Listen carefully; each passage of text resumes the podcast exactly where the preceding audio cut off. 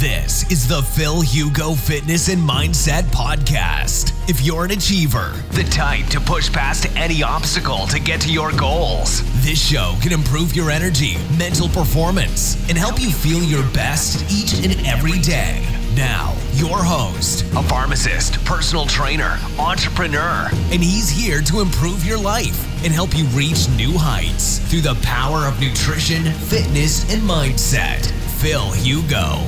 Eh, Vanessa diciendo, he sinceramente pagado por curso con menos información y menos calidad. Imagínate, Vanessa, tienes que llegar hasta el final del curso, ¿vale? Hasta el final del curso que va, lo, lo acabo en 10 minutos. Tienes que llegar hasta el final del curso. Eh, esto, imagínate, esto que te doy ahora es gratis. Imagínate el curso entero.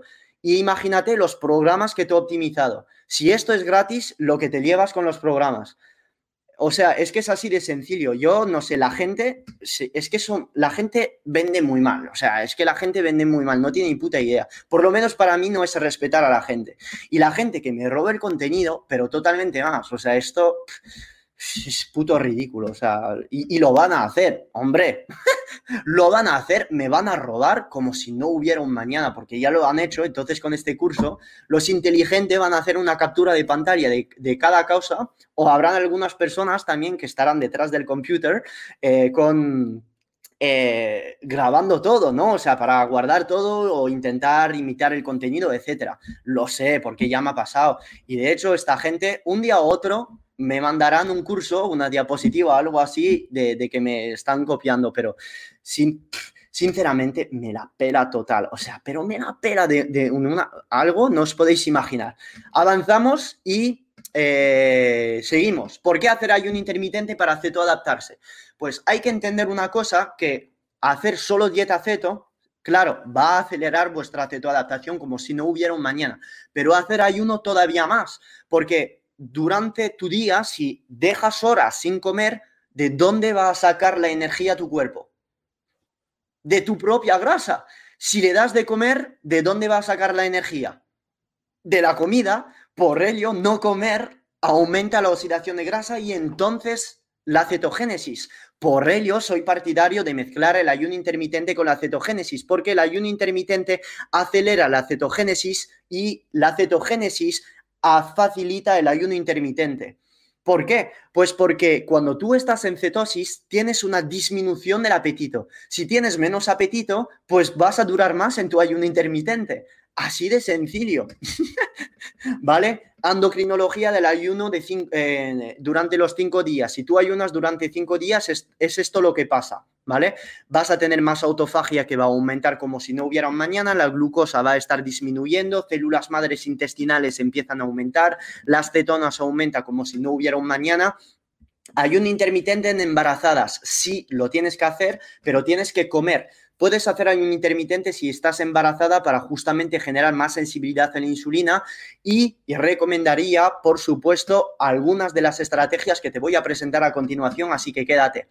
Tipos de ayunos 16-8, 22-2, ayunos largos, ayuno intermitente alterno, y en función de la ingesta. Voy a explicar muy rápidamente cada uno de ellos, ¿vale? Puedes hacerlo seco, con agua, con grasas, aminoácidos y caldos. La gente dice, pero las grasas y los aminoácidos y caldos son calorías, rompe el ayuno.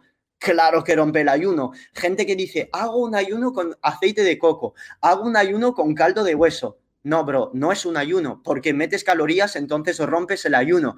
Es un ayuno que llamas ayuno, pero es un ayuno falso, porque metes calorías. Para mí es muy sencillo.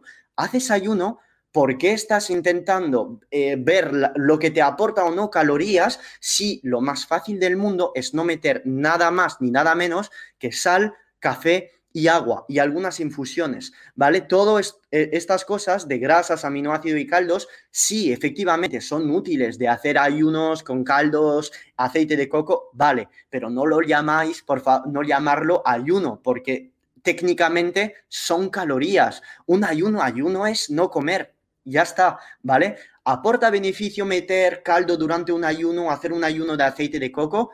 Sí, pero sinceramente o sea, no va a cambiar tu, estado, potenciar la cetosis. No ponga nada, deja tu cuerpo en paz, ya está. O sea, minimalista, simple. Beneficios del ayuno con evidencia científica, que la gente dice, no es el ayuno intermitente, es el déficit calórico. No, bro, y te lo voy a demostrar que no es el déficit calórico, que el ayuno intermitente tiene sus funciones específicas. Y la gente que dice que es el déficit calórico y que tiene la misma, que es debido al déficit calórico, que el ayuno intermitente tiene todas estas eh, eh, propiedades, te lo demuestro en todos los estudios que te voy a presentar en este curso y en el estudio que viene a continuación. Pero todo esto, como podéis ver aquí, todo esto son todos los estudios que demuestran que el ayuno intermitente aporta esto. ¿Listo? Luego, ahora. Ups, opla. Este estudio de Sutton demuestra que no es el déficit calórico que, em, del ayuno intermitente que eh, le da todas estas propiedades. Estas propiedades estoy hablando de ello, ¿vale? De oxidación de grasa, sensibilidad a la insulina. Ramón Arrasa diciendo hashtag Antelm. No, no, no. A ver, Antelm hemos estado amigos durante un tiempo, lo seguimos siendo. Hemos tenido una pequeña fricción a un momento. Yo, Antelm, no le tengo nada. De hecho, es un amigo y lo considero todavía amigo, ¿vale? Es simplemente que discrepamos en algunas ideas y ya está, punto. Antelm es un médico, es un profesional, tiene un montón de conocimiento, un montón de saber y hay que respetar a tal tipo de persona, porque la manera que tiene, perdón, la manera que no se ha desconectado el, el, tal, ¿no? La manera que tiene de divulgar Antelm es buenísima y la gente que dice, ah, Antelm, los carbos, Antelm, ya lo sé que critica mucho a la keto, pero es que sinceramente eh, da igual, o sea, entre yo Antelm lo considero amigo, con lo cual no hablar mal de, de Antelm, o sea, por lo menos si me seguís sabes que yo no soy así. Yo, eh, la gente que pues que no le veo respeto, pues hago, hago, ¿cómo se dice? Bullying, eso es, bullying, hago bullying, eh, eso, pero la gente que respeto, no, no lo veo necesario ahí meter zascas, no, no, lo veo. Ya está. O sea, Antelm es un gran profesional y ya está, y tenemos ideas diferentes y punto. Vale, ok, entonces ese estudio de Sutton lo demuestra. ¿Por qué? Pues porque efectivamente en este estudio no había nadie, absolutamente nadie, nadie, nadie en déficit calórico. Estas dos dietas estaban a igualdad de caloría en, en mantenimiento calórico. Es decir, no había déficit calórico en las personas que hacían ayuno intermitente. ¿Y qué es lo que vieron? Todo lo que os he contado anteriormente. Y no había un déficit calórico, estaban simplemente haciendo un ayuno intermitente. ¿Listo? Con lo cual, insulina postprandial, la insensibilidad a la insulina, mejor, eh, mejor función de las células pancreáticas, se ha dado sin déficit calórico. ¿Por qué? Porque el ayuno intermitente, aunque estés comiendo las mismas cantidades de calorías sin generar déficit calórico, te va a aportar beneficio. ¿Soy partidario del ayuno intermitente? Por supuesto. ¿Es la magia, etcétera? No, porque hay estudios que lo demuestran, que comparan estudios con pérdida de grasa lineal o pérdida de grasa con ayuno intermitente y no se ven diferencias. No estoy diciendo que el ayuno intermitente es superior, estoy diciendo que si vas a perder grasa o vas simplemente querer usar el ayuno intermitente, que sepas que no es algo superior, es algo que tienes que usar si a ti te hace la vida más fácil. ¿Listo? Ok. Um. La hierba buena, saca un libro. Bueno, quédate hasta el final del live. Quédate hasta el final del live. Eh, hoy no es el libro, el libro eh, será más tarde en 2021, que está cerca de la venta, pero hoy es algo muy parecido al libro. Hay que quedarse hasta el final. Hay un intermitente para dummies. 16-8, ¿cómo hacerlo? Joder, tan sencillo como no comer por la mañana, de 13 a 21 comemos, hacemos deporte y por la noche dejamos de comer. Ya está, o sea, es que, y la gente, ah, la sexta, si me veis, eh, bro, llámame, pero llámame, o sea, tengo el móvil aquí, ¿vale? Llámame, bro, el nutricionista de la sexta, llámame, o sea, por favor, porque lo que vamos a hacer es que te voy a explicar un poco la fisiología y probablemente eh, voy a decirte que lo que has estudiado en nutrición, o por lo menos lo que te han enseñado, está mal, ¿vale? Está mal. O por lo menos tendrías que actualizarte. Y actualizarse es meter tu ego por los suelos ser más humilde y flexible. Por favor, si ves este live, el tío de la sexta, llámame. Yo tengo el móvil abierto, ¿eh? me llamas cuando quieras, porque es que cuando millones de personas, estamos aquí, ¿cuántos? 759 eh, personas que ven este live, mira, me gustaría que haya eh, cuatro, cuatro ceros después de 759 para tener más impacto y que vea, que toda España vea esta presentación. Porque es que sinceramente os estáis, la, la, tele está metiendo en vuestros cerebros mierda, pero totalmente. A ver. Ah, ah, ah. Un segundo, un segundo, creo que... A ver, ¿dónde están? Un segundo, por favor. Mm, mm, mm. Un segundo, por favor. Un segundo. Perdón. Ok, ya está, perdón, lo siento mucho. No muy profesional, algo súper mega urgente. Ok, entonces, es mejor. Entonces, es mejor. Eh, es mejor ayunar por la mañana, es mejor.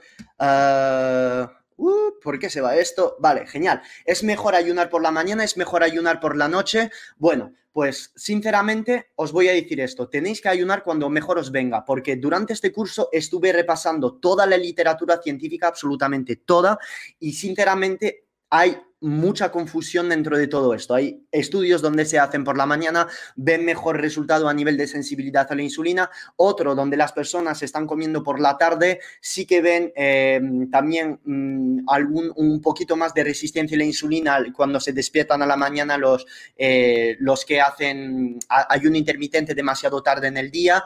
O sea, no tenéis que pensar que... Mm, la ventana de ayuno tiene mucho impacto. Lo que sí es importante es hacer ayuno intermitente, dejar vuestro intestino en paz. ¿Listo? Esto es lo importante. Entonces, comer por la mañana o comer por la tarde o comer por la noche, lo importante es que hagáis ayuno intermitente, ¿vale? Pero sí que es verdad que yo soy partidario de pensar lo siguiente.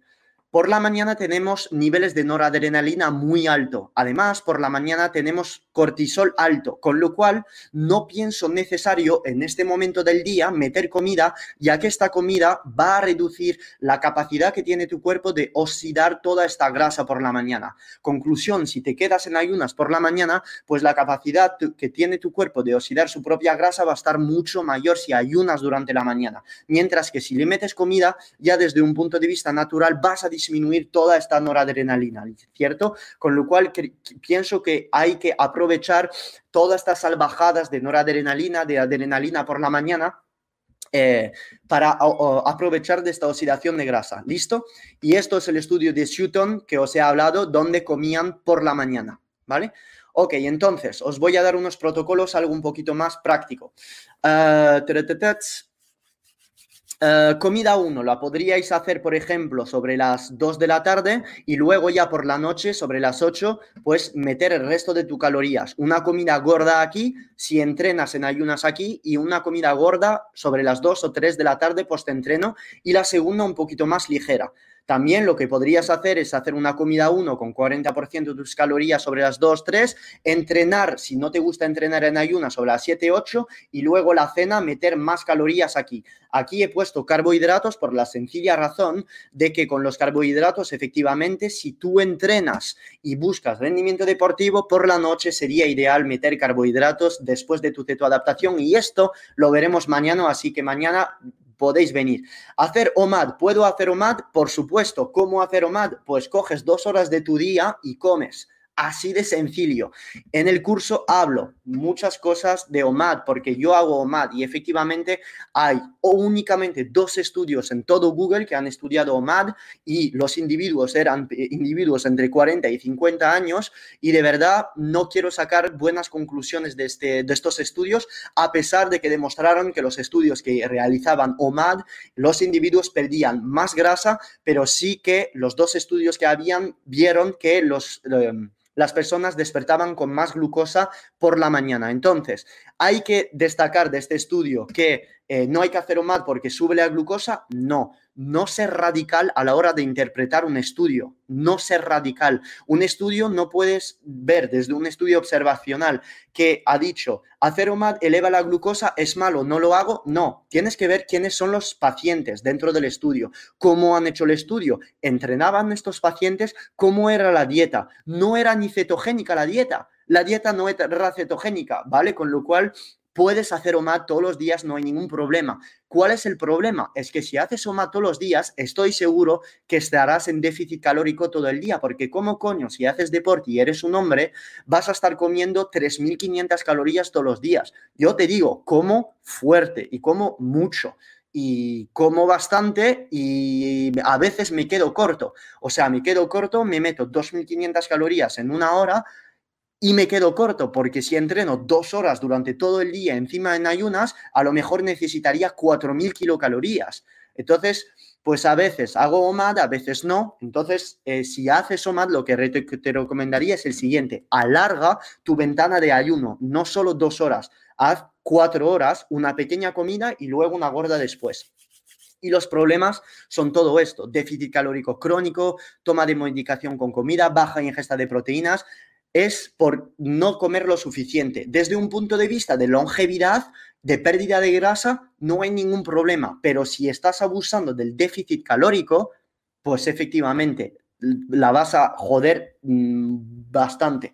Catherine Tobar Esolarte me está diciendo, ¿por qué no mezclar grasas y carbos? Pues te lo voy a demostrar a continuación en cómo romper el ayuno. Ok, estar en déficit calórico afecta negativamente la tasa metabólica basal, pues efectivamente el déficit calórico te va a joder la tasa metabólica basal, por ello abusar del déficit calórico te va a destrozar. Así de sencillo.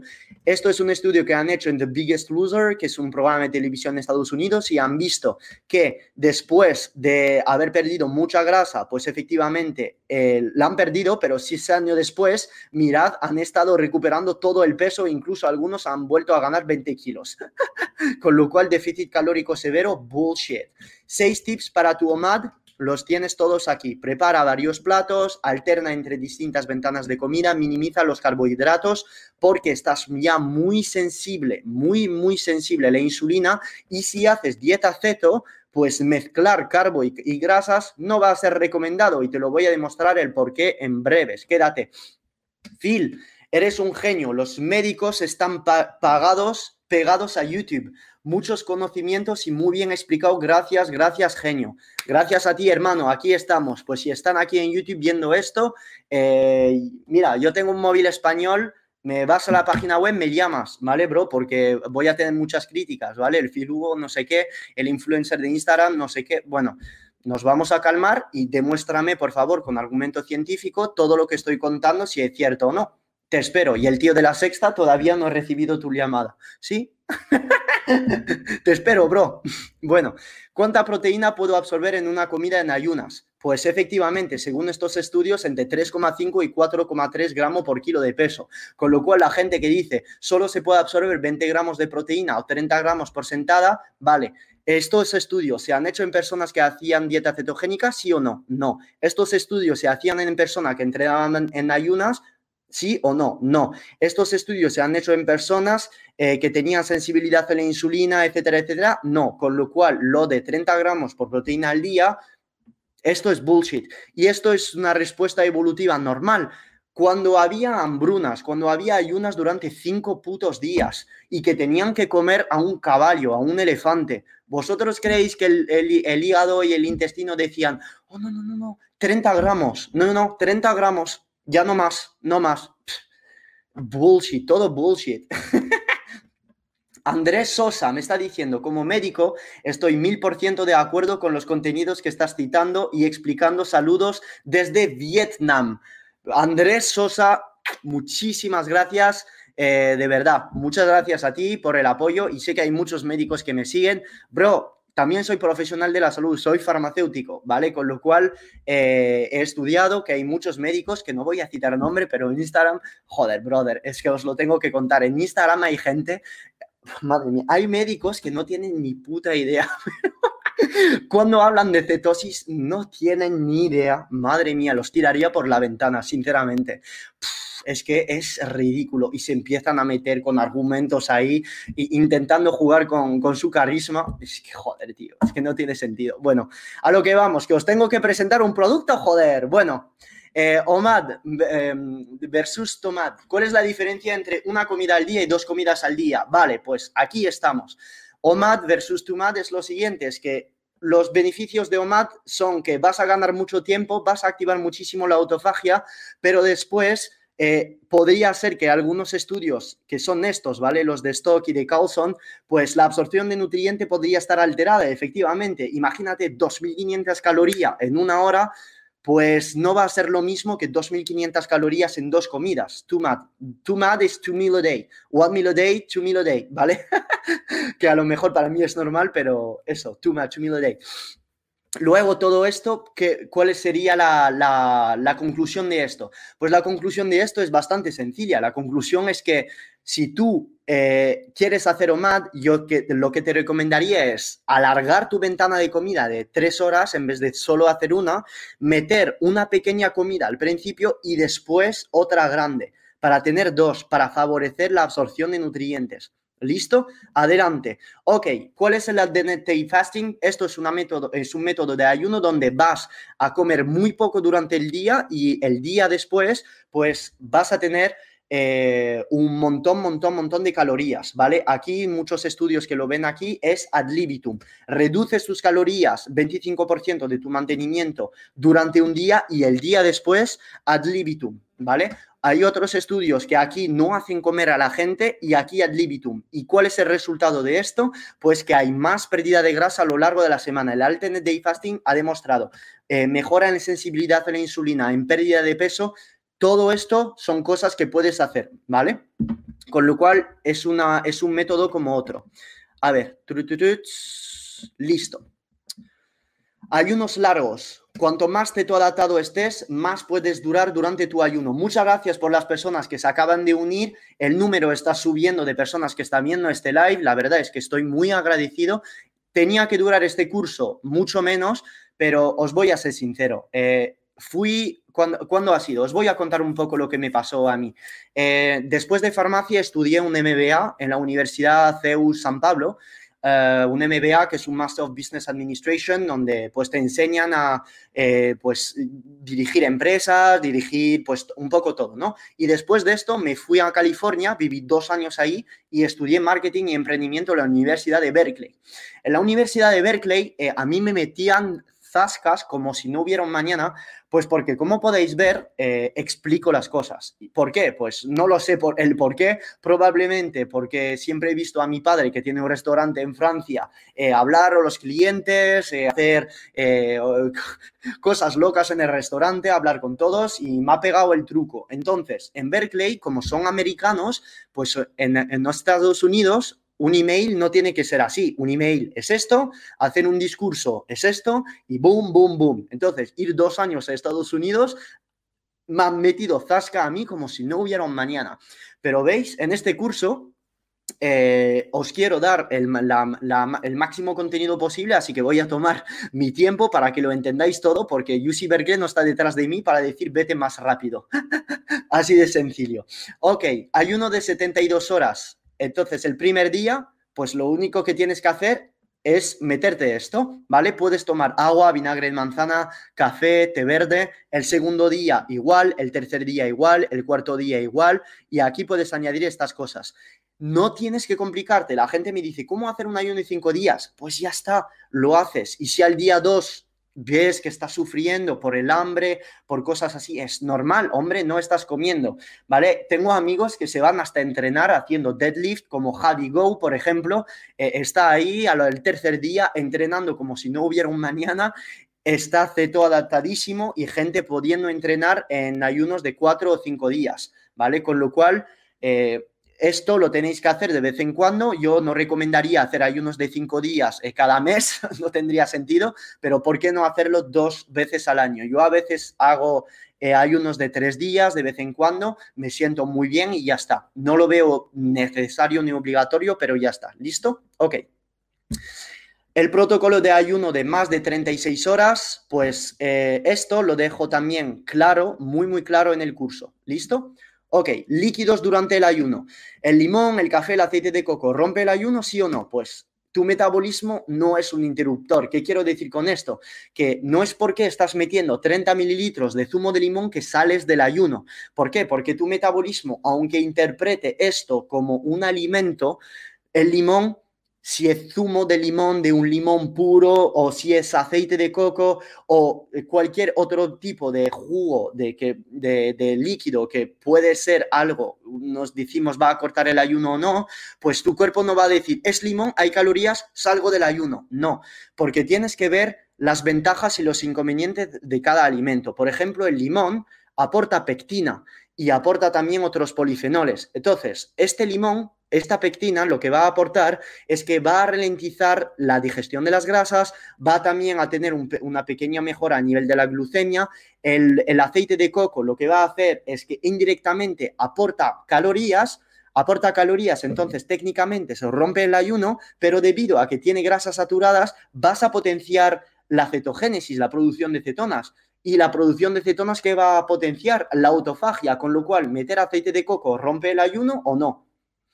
Tienes que ver tu metabolismo no como algo blanco o negro, tienes que ver tu metabolismo con una mezcla de hormona, algo gris. ¿Listo?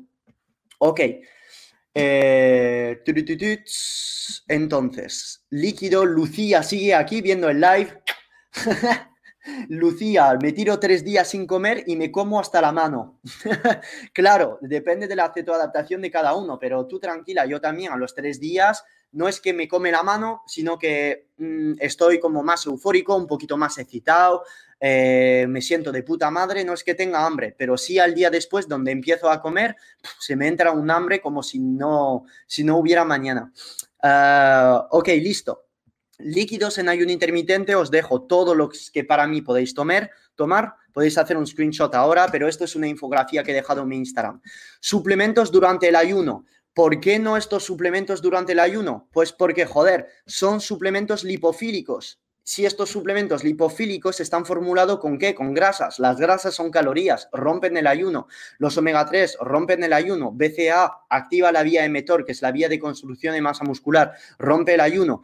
Los antioxidantes, ¿por qué no durante un ayuno? Pues porque el objetivo del ayuno intermitente es de reciclar tus antioxidantes. Con lo cual, si empiezas a meter antioxidantes durante tu ayuno, ¿cómo coño vas a ayudar tu cuerpo a reciclar sus propios antioxidantes? no tiene sentido. los puedes tomar, no va a pasar nada, pero yo dejaría tu cuerpo durante la fase de ayuno sin nada, que recicle sus propios antioxidantes. Y si todo esto lo puedes tomar, no rompe el ayuno. Ah, como si no hubiera un mañana, Alejandra me está diciendo. Eso es, ¿cómo romper el ayuno? Dos reglas, niveles de insulina bajo, niveles de cortisol bajo. Y voy a demostrar el por qué. Pues porque cortisol alto, insulina alto, ganancia de grasa. Y la gente me dirá que no, que para ganar grasa hay que estar en hiperávit calórico. Bullshit, esto es totalmente bullshit porque si tienes insulina elevada, cortisol elevado, por ejemplo, estás estresado, te vas al McDonald's y te metes carbohidratos y grasas a la vez, tu cuerpo va a, va a meter todo esto a grasa y es totalmente normal, es fisiológico, joder, es solo ver fisiología básica, ¿vale? No todos son calorías, ¿vale? Esto es muy sencillo de entender. Entonces, ¿cómo bajar el cortisol y la insulina eh, al romper un ayuno? Para bajar el cortisol recomendaría estrategias, por ejemplo, tomar un vaso de agua con sal, porque la sal eleva la aldosterona, entonces podríamos disminuir el cortisol con más sal. Muchas veces llegamos a finales de ayuno, estamos depletado totalmente de sal y estamos metiendo comida en este momento estresadísimo. Bajar este cortisol metiendo sal antes de la comida. Además, para bajar la insulina, ¿qué podemos hacer? Pues estrategias típicas, lo del chupito de vinagre, lo del limón, lo de meter suplementos tipo epigalocatequina, berberina, real antes de comer para la gente que tiene resistencia a la insulina, pues de lujo, ¿vale? Ok, perfecto. A ver, ¿qué es el refeeding syndrome? Ayuno, comida, ¿qué pasa después? Estoy cansado. ¿Nunca os ha pasado que eh, estáis comiendo después, en vuestra primera comida después del ayuno intermitente y os sentís cansado y cansado en plan tengo que dormir y me siento fatal. Pues esto es debido a el refeeding syndrome. ¿Y qué es el refeeding syndrome? Es el hecho de que cuando tú estás metiendo comida en tu cuerpo al romper el ayuno, pues vas a tener una hipocalemia, una hipofosfatemia, una hipercalcemia y esto induce un cansancio debido a que los macronutrientes, los nutrientes se absorben tan tan rápido que van a producir todos estos desbalances de minerales. Y me vais a decir, ¿cómo entonces puedo compensar el refeeding syndrome? Lo cuento en el curso. Tengo que hacer un poco de drama, joder. lo cuento en el curso eh, porque esto, os lo prometo, me ha resultado en muchísimo trabajo llegar a estas conclusiones. Entonces, estoy seguro que respetáis mi trabajo. ¿Por qué metéis una proteína magra y no grasas para contestar a una persona que me decía esto. Victoria D'Amico para contestar una pregunta que es muy buena. ¿Recomiendas OMA de mujer? Sí, lo recomiendo, pero no todos los días. Y por ello siempre pues soy eh, un, un, fiel partidario de no usar OMAD todos los días en mujeres. Si te gusta dos veces a la semana está bien, pero corres el riesgo de estar en déficit calórico siempre y también podría tener un impacto en la menorea. Siempre piensa, las mujeres son em, un entorno hormonal diferente. Estáis produciendo cada mes, eh, em, tenéis que tener, ¿cómo lo explicarlo? Sois el nido de la, de la fecundación, es decir, tenéis círculo menstrual, lo tenéis que proteger. Si estáis abusando del ayuno intermitente con entrenamiento en ayunas, salvajadas de dieta cetogénica, abusar con OMAD todos los días, señora tiroide va a decir, Elia no me está metiendo energía, corto, corto todo, corto, corto, corto, corto las reproducciones sexuales, corto el pelo, pierdes el pelo, las uñas fatal, eh, eh, cortas la reproducción sexual, ya no hay más... Em, producción de hormonas sexuales, con lo cual, hostias, pero esto no es debido al ayuno, a la dieta ceto, es debido al abuso, al abuso. Hacer un MAD un día no pasa nada. Hacer un MAD dos días a la semana no pasa nada. Pero en mujeres no lo haría back to back. No lo haría back to back porque o comes durante tres horas todos los días y llegas a tus calorías, ¿vale? Para no estar en déficit calórico y estar seguro, aportar todos los nutrientes, cuidando de la calidad de los nutrientes, eh, cuidando eh, de la absorción de ellos, eh, haciéndolo todo bien, teóricamente no tendría por qué pasar si comes lo suficiente, pero lo dudo, lo dudo que en una sentada, en una hora, en una mujer, mm, lo dudo, lo dudo. Entonces, prefiero decir a nivel global, no estar abusando de ello y alternar entre TUMAD y UMAD y algunos incluso días a la semana meter un desayuno. ¿Listo? Vale. Mar Muñoz diciendo, y puedes provocar una amenorrea que luego cuesta de recuperar el ciclo menstrual. Claro, Mar, que es que es así. Entonces, gracias por tu comentario, hermano. Ok, ¿por qué metes una proteína magra y no grasas? Ok, entonces esto lo explico. Al romper un ayuno no soy fan para meter grasas. No digo que las grasas sean malas al romper el ayuno. De hecho, Carlos Tro, hermano, si me ves, eh, no te va a gustar este live porque a Carlos Tro dice proteína y grasas. Yo no soy muy fan de meter grasa porque pienso que las grasas son difíciles de digerir.